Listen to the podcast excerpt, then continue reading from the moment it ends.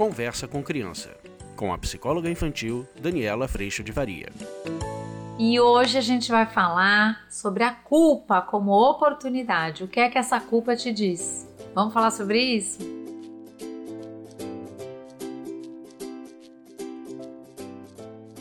Oi, turminha, tudo bom? A gente falou sobre como que a gente pode aprender na experiência, estando no momento presente, aprender com a experiência que acabou de acontecer para que eu faça melhor e diferente e atualize as minhas posturas e a minha atitude o meu melhor possível na próxima oportunidade. Mas eu fiquei pensando essa semana com esse estímulo maravilhoso que eu recebi. Eu fiquei muito tocada com uma frase que eu coloquei no Instagram. Aliás, se você quiser seguir o Instagram também, é Daniela Freixo de Faria. Eu fiquei muito tocada com a frase que diz assim: A culpa é o sentimento ruim por algo que eu tenha feito, mas a vergonha é o sentimento ruim, a sensação ruim por quem eu sou. E eu achei que foi tão importante uh, refletir sobre isso e eu queria trazer isso para você adaptado a exatamente o processo de educação. A primeira coisa que eu acho que vale a pena a gente perceber é que toda vez que a gente sente culpa por alguma coisa, realmente existe uma ação que provavelmente aconteceu. Normalmente uma ação que tem violência, tem desconsideração, tem você jogando sua granada porque você está irritado ou sobrecarregado ou porque você já se desconsiderou. A gente é violento de muitas formas, porém a nossa desconsideração normalmente ela vem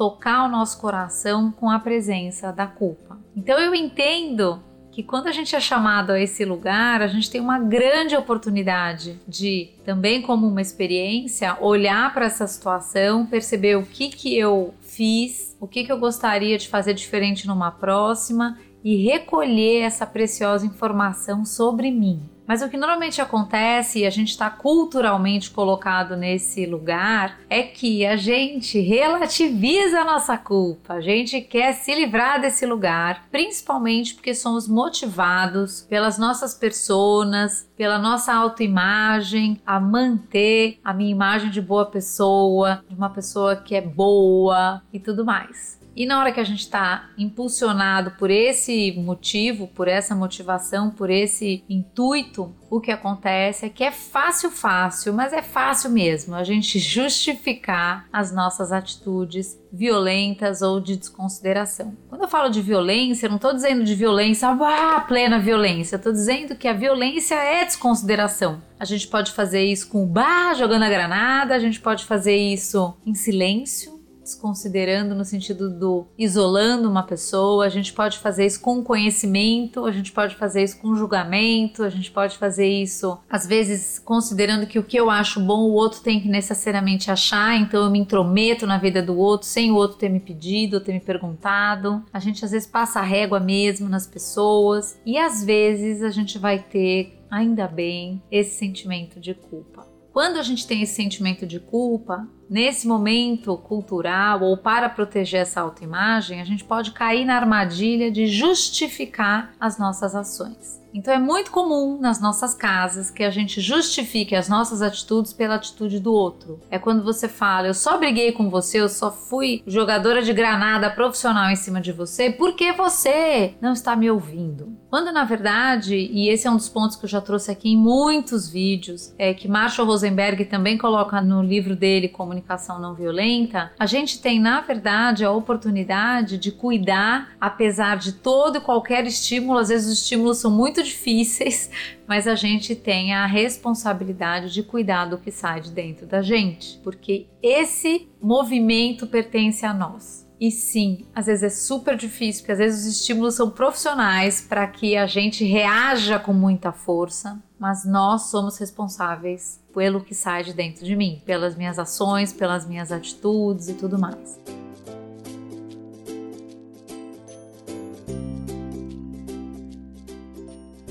Isso significa que nessa autoimagem a gente vai chegar nesse lugar de perfeição? Não, a gente não vai. Mas isso significa que eu sou convidado a cuidar desse processo todo dia, a todo momento. Então, na hora em que você vive a experiência da culpa, a gente está tendo uma oportunidade muito grande de pegar uma lupa gigante e olhar a situação para eu ver não sobre o que o outro tinha que ter feito, o que o outro tinha que ter sido, o que o outro tinha que ter conseguido, o que o outro tinha que ter me considerado, mas perceber principalmente onde eu desconsiderei o outro, como eu respondi a esse estímulo, o que cabe a mim dessa história toda. Quando a gente faz esse movimento, ao invés de justificar, por exemplo, uma outra forma de justificativa que a gente usa é o todo mundo faz. A gente faz coisas erradas, justificando as nossas atitudes erradas em cima do todo mundo faz errado, mas ainda assim você é responsável pelo que sai de você e a gente ameniza isso. Ou a gente ameniza, ninguém tá vendo, ninguém sabe. Esse é um bom jeito, né? É, enquanto ninguém souber, isso não aconteceu. Muitas vezes a gente vai até verificar essa postura das crianças quando elas fazem uso da mentira, que na cabeça delas e às vezes na nossa também, porque às vezes a gente também faz uso da mentira, enquanto o outro não sabe, eu não tenho problema nenhum. Isso nos conta o quanto nessa história toda, às vezes a gente está muito mais preocupado com a imagem que o outro tem de mim do que com realmente cuidar das nossas posturas. Então a culpa, ela vai trazer esse convite ardido doído, incômodo, mas muito rico da gente olhar o que é que vai no nosso coração. E na hora em que a gente tem a coragem de fazer isso, às vezes dói, mas vem junto da culpa uma palavra muito forte, que é a vergonha. E eu já tive muitas experiências de nesse momento, né, com essa consciência ou com essa atenção, de muita observação, de passar momentos onde eu fiquei realmente muito envergonhada. E a vergonha, eu tenho que dizer isso para vocês, ela é diferente,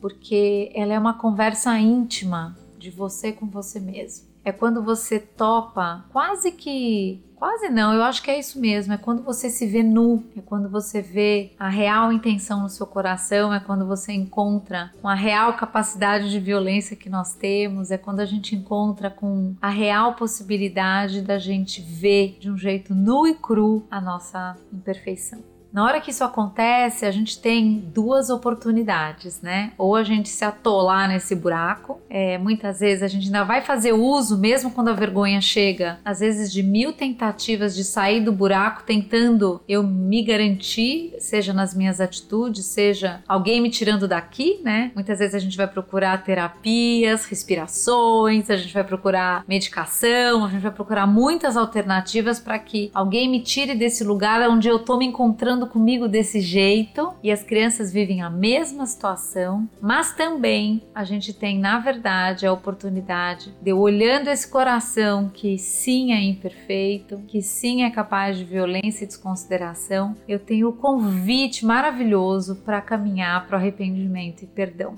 E na hora que a gente caminha para o arrependimento e perdão, seja numa conversa íntima com você mesmo, seja numa conversa além dessa conversa íntima com a pessoa com quem você foi violência, a gente vive sim uma experiência de humildade, de alívio, a gente vive a certeza de que somos falhos e a gente passa a viver a vida dessa perspectiva.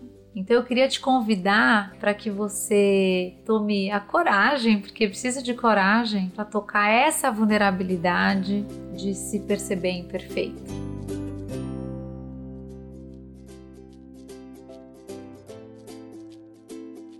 Isso muitas vezes vai mudar a tua conexão com as pessoas principalmente porque você começa a entender que o outro é tão imperfeito quanto você. Eu já trouxe algumas vezes aqui a passagem que eu gosto muito da Bíblia de que a gente vê todos os cílios nos olhos de todo mundo, mas a gente não vê que tem uma viga enfiada na nossa cabeça. Nesses momentos de culpa e vergonha, a gente está sendo convidado a reconhecer a viga, a olhar para ela, a cuidar dela, a vigiar ela. E é muito incrível como quando a gente passa a fazer isso, o cílio que está lá no outro, ele continua sendo visto, mas ele é visto de um lugar de quem tem viga. Vocês entendem? Como é que isso muda? Eu vou criticar alguém, mas eu vou fazer isso antes com todo o poder de eu sou ótima, eu consigo, eu dou conta, eu sou diferente de você. Passa a pedir para o outro determinadas coisas de um lugar de quem também tem as mesmas dificuldades. Isso, por incrível que pareça, nos aproxima, nos traz para um espaço de consideração e respeito onde cada um é responsável pelo seu pedaço nos tira dessa prepotência e arrogância que a gente normalmente está inserido, achando que a gente pode resolver a nossa vida, que você é capaz de dar conta de todas as coisas e que normalmente é um lugar de muita exaustão. E acredito que a educação está colocada muito nesse lugar e nos traz a humildade da gente construir todo dia o melhor possível dentro da melhor possibilidade que temos, sabendo que somos falhos. Então, nesse convite, tocando ainda na questão do amor, muitas vezes a gente faz toda essa exigência e toda essa defesa frente à autoimagem porque a gente quer ser muito amado. E as crianças podem vir a construir esse processo de persona, de identificação com a persona também, exatamente porque elas entendem que elas precisam ser diferentes do que são para terem valor. Do mesmo jeito que aconteceu comigo e com você. Quando a gente traz a nossa imperfeição para o processo de educação, do eu sinto muito, nossos filhos nos enxergam falhos, a falha que acontece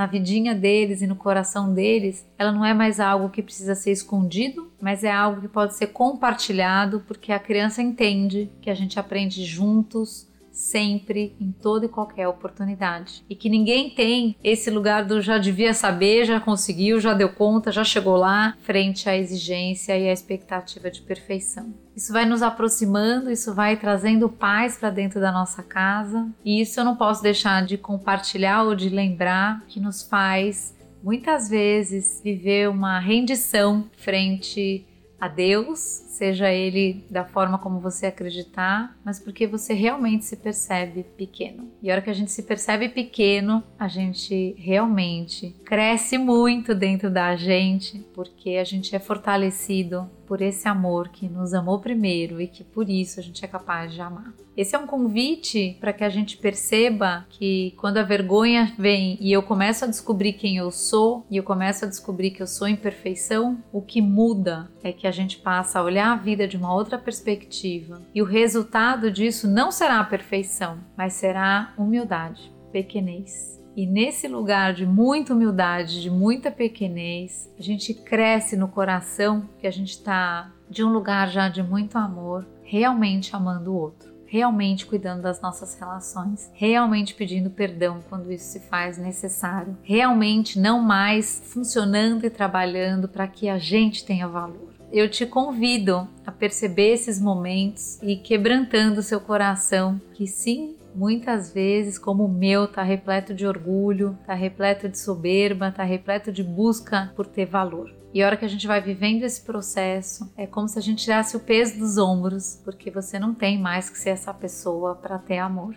Você já é amado na imperfeição que é e pode agora sim cuidar com toda a atenção de como é que você ama. E amar é muito prazeroso, é muita alegria, é muita satisfação, mas a gente começa a conhecer um amor que sim, é amor pelo próximo, mas sem me desconsiderar.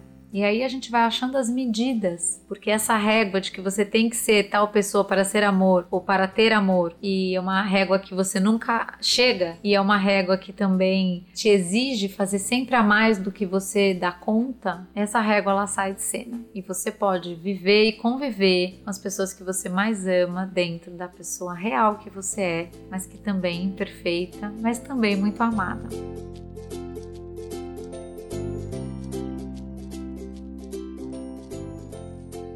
Então o convite é esse. Eu espero que você tenha sentido uh, um calor aí no seu coração e a coragem da gente se olhar com toda a franqueza nesses momentos e com a humildade de quem está aprendendo todos os dias eu te convido para você vir para o curso online. Além da gente ter os nossos encontros ao vivo, três vezes por semana, para o grupo de pais, três vezes para o de profissionais, a gente faz essa caminhada desse quebrantamento com todo suporte, acolhimento e sim, com grande troca de experiência. Eu agradeço em primeiro lugar a presença de Deus no meu coração, toda a sua paz, todo o seu amor e toda a sua proximidade, e eu agradeço também a tua presença aqui. A gente se vê, tchau.